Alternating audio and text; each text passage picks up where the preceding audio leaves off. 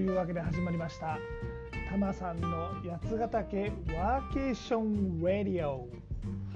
この番組は八ヶ岳南麓でワーケーションをしているたまさんがワーケーションの魅力八ヶ岳の魅力そして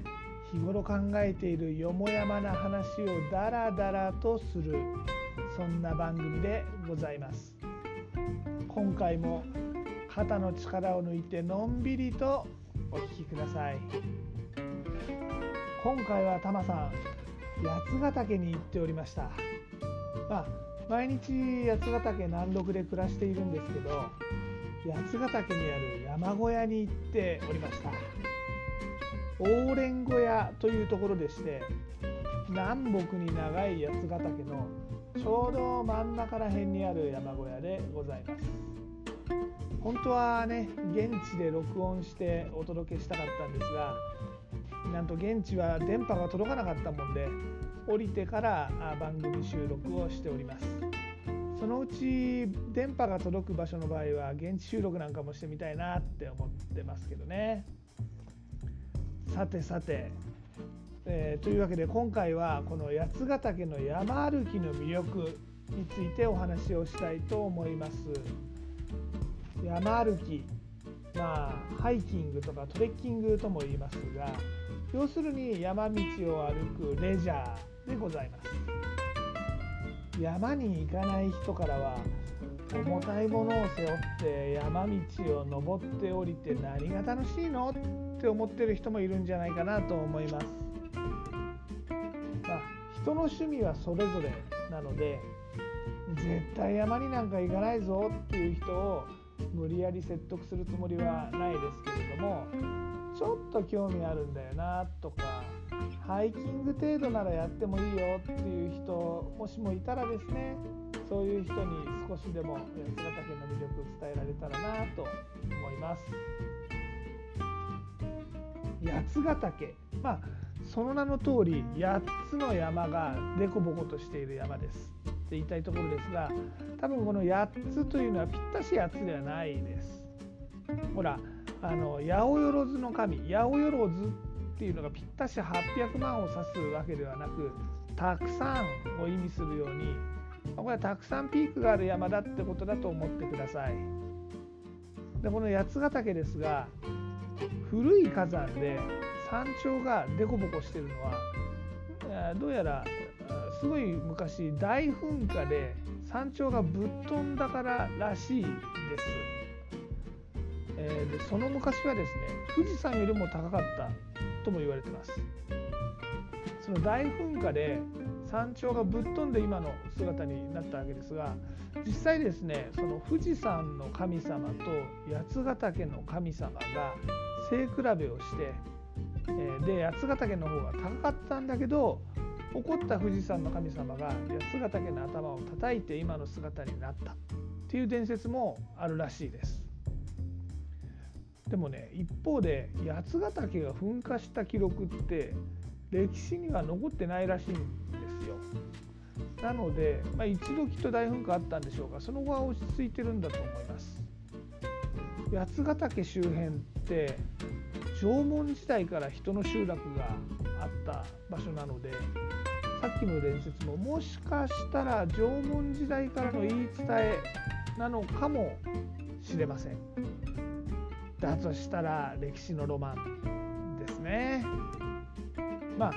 八ヶ岳そのものの紹介はこのくらいにして今回のタマさんの旅についてちょっとお話をしたいと思います。今回タマさんはオーレン小屋にテントを担いでいきましてテントで泊まりました。で、えー、八ヶ岳の中で硫黄岳っていうところと天狗岳っていうところの2つのピークに登ってきました。今回泊まったオーレン小屋ですがこれなかなか人気の山小屋でしてなんとお風呂もあります。っていうかですね山小屋行ったことない人は驚くかもしれませんが普通の山小屋ってあんまお風呂ないです。山の中なんで水道が引いてあるわけじゃないんで水が貴重なんですね。山小屋の多くは雨水を貯めたり低いところの沢から水をポンプで汲み上げたりして水を確保してるんでお風呂なんかとんでもないっていうのが山小屋の常識だったりします。このオーレン小屋は近くに沢が流れてるので、まあ、そのせいでしょうかね。お風呂もあります。あとですねテント泊の人はあ、まあ、建物の山小屋のトイレは使っちゃダメよと。外にある、まあ、仮設のトイレ使ってよっていうところも多いんですがこのオーレン小屋はテント泊の人も小屋の中のトイレが使えます。もちろん山小屋なんで使った紙はトイレに流さず、まあ、ゴミ箱に入れるんですけどね、あ、このお話、えー、お風呂の話同様に山小屋に行ったことない人はもしかしたらびっくりするかもしれませんがあ山小屋の多くではトイレに水と一緒にこの紙は流せないんです。これはですねえ山小屋の多くではバイオトイレっていうトイレを使ってまして、つまり微生物を利用して、えー、人の排泄物を分解してきれいにしてるんですね。でこの微生物は排泄物は分解できるんだけど紙とかは分解できないんでで、まあ、紙は流さないでゴミ箱に入れるっていうのが結構一般的です。でもまああのさっきのお風呂同様にこの沢が近くにあるからでしょうかね水がふんだんに使えるんで、まあ、使ってる分には見た目はもう普通の水洗トイレです。綺麗なトイレってやっぱりいいですよね。オーレン小屋が結構女性にも人気あるんですがあこのトイレが綺麗とかっていうそんなところにも理由があるのかなって思います。あとですねご飯が美味しいです。まあ、最近山小屋はどこも競うかのようにグルメな食事を出してきますからいろんな名物がありますけどここオーレン小屋の場合は小屋に泊まった人の晩ご飯は桜鍋馬肉なんですよ。しかもすき焼き味。山でお風呂入ってすき焼き食べる、まあ、これは贅沢の極みですね。とかなんとか言いつつタマさん実は今回テント泊なのでお風呂にも入ってませんしご飯も馬肉すき焼きは楽しめておりません。でもこの小屋は最近テント泊の人にも晩ご飯のメニューを用意して、えー、くれます。で今回はそれをいただきました。なんとハンバーグ付きのバターチキンカレー。うまかったです。バターチキンって結構普通ちょっと甘いカレーが多いと思うんですね。だけどここのはなんかねスパイシー辛いっていうよりなんかスパイスを感じるんです。多分なんかちょっと中近東っぽい感じなんでしょうかね。このオーレン小屋どうやらネパールの子どもたちに対しての支援とかもしてるようなんでもしかするとネパールのスパイスなのかなとも思います。まもちろんですねテント泊の楽しみっていうのは自炊も楽しみの一つなわけで自炊する人も多いと思うんですがタマさんは荷物を少しでも軽くしたいんでテント泊の時にもこうやってご飯を用意してくれる小屋の場合は積極的に小屋の晩ご飯を頼むようにしています。ここね、まあ、軽くしたいんだったら小屋に泊まればいいじゃん。てご意見もあると思います。まあそうなんですよね。あの人それぞれなんですが、あのタマさんは結構このテントに泊まって夜星空とか見ながらちびちびお酒飲んだりするのが結構好きなんですよ。で軽いテント買ったり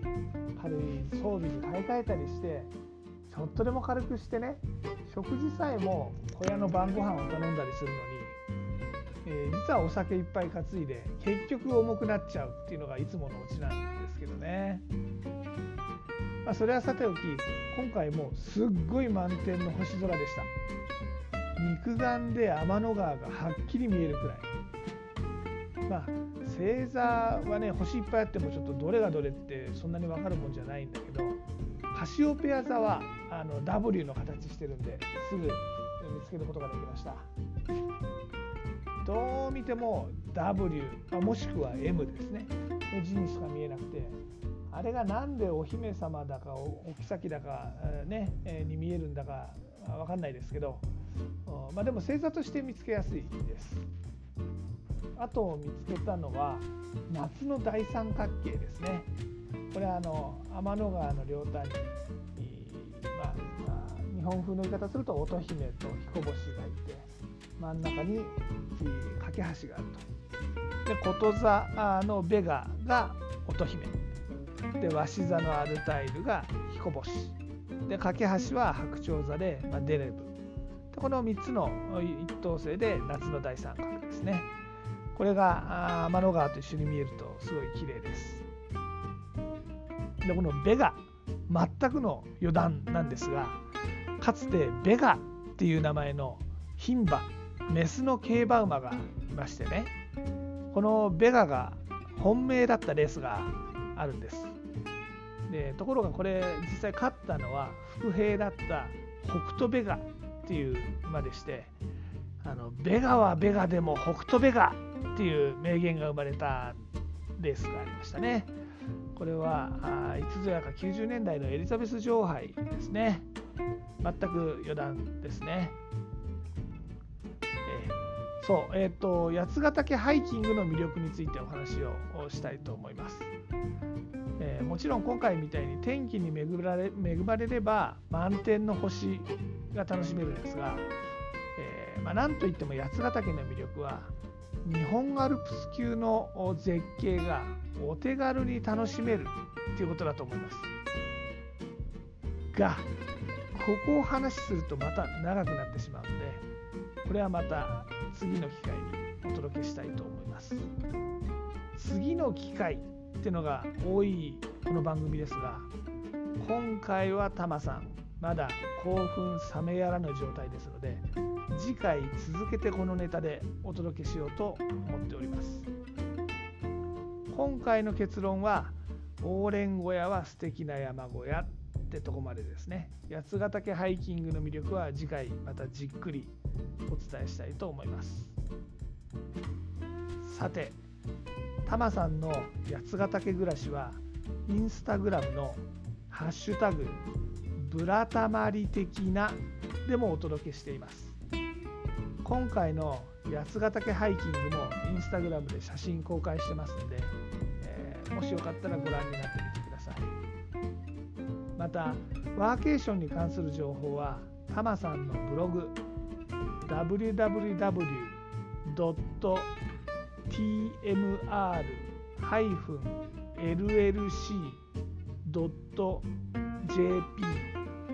スラッシュホーム HOME ですね。でもお届けしています。よかったらこちらもぜひご覧になってみてください。で今回のエンディングテーマですが今回は星空が素敵だったので、えバンプ・オブ・チキンの天体観測こちらをお届けしたいと思います。この曲はバンプ・オブ・チキンの代表作ですよね。っていうか実はタマさん他の曲あんまり知らないのが正直なところです。結構かっこいいバンドだと思うんですけどね。あのー、最近久しぶりに NHK の「おかえりモネ」っていう朝ドラの主題歌で新曲出したのを聞いておやっぱかっこいいじゃんバンポバンチキって思ったんですけどうんおかえりモネももうこれ結構地味な話なんですけどいい話だと思います。いいエピソードがいっぱいあると思います。地味だけど。まあ、それはまた、おいおい。で、例によって、僕はジャスラックに参加してるわけではないので、番組中に曲をかけることはできません。なので、お聴きの皆さんがこの番組の後でご自身で配信サービスとかでこの曲を聴いてもらえるとありがたいですでもちょっとだけお手伝いをさせていただきますアレクサバンプオブチキンの天体観測かけてではごきげんようまた次回お届けさせていただきます。